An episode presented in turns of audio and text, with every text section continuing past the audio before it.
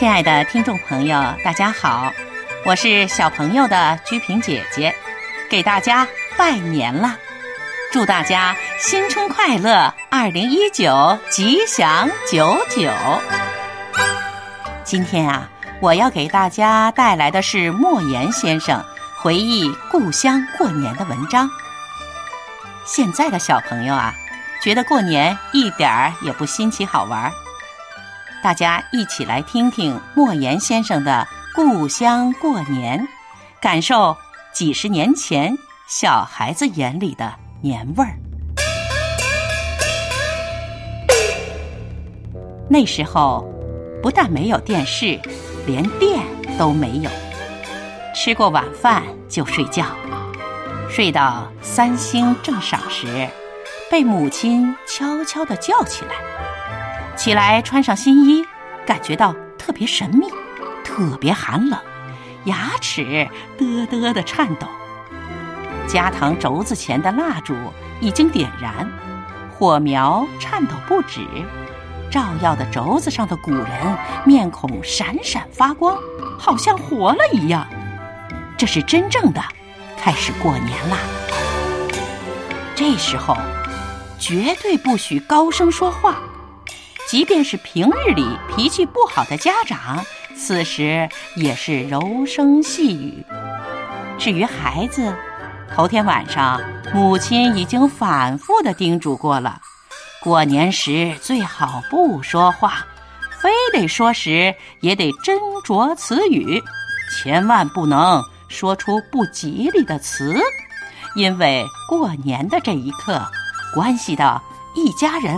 来年的运道，做年夜饭不能拉风箱，呱嗒呱嗒的风箱声会破坏神秘感，因此要烧最好的草，棉花柴或者豆秸。我母亲说，年夜里烧花柴出刀材，烧豆秸出秀才，秀才吗？就是知识分子、有学问的人，但刀才是什么？母亲也解说不清。大概也是个很好的职业，譬如武将什么的。反正不会是屠夫或者是刽子手。因为草好，灶堂里火光熊熊，把半个院子都照亮了。锅里的蒸汽从门里汹涌地扑出来，白白胖胖的饺子下到锅里去了。每逢此时，我就悠然地想起那个并不贴切的谜语：从南来了一群鹅，扑棱扑棱下了河。饺子熟了，父亲端起盘子，盘子上盛了两碗饺子。往大门外走去，男孩子举着早就绑好的鞭炮的杆子，紧紧地跟随着。父亲在大门外的空地上放下盘子，点燃了烧纸后，就跪下向四面八方磕头。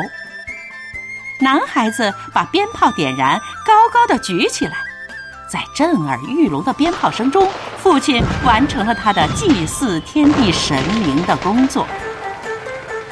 回到屋里，母亲、祖母们已经欢声笑语了。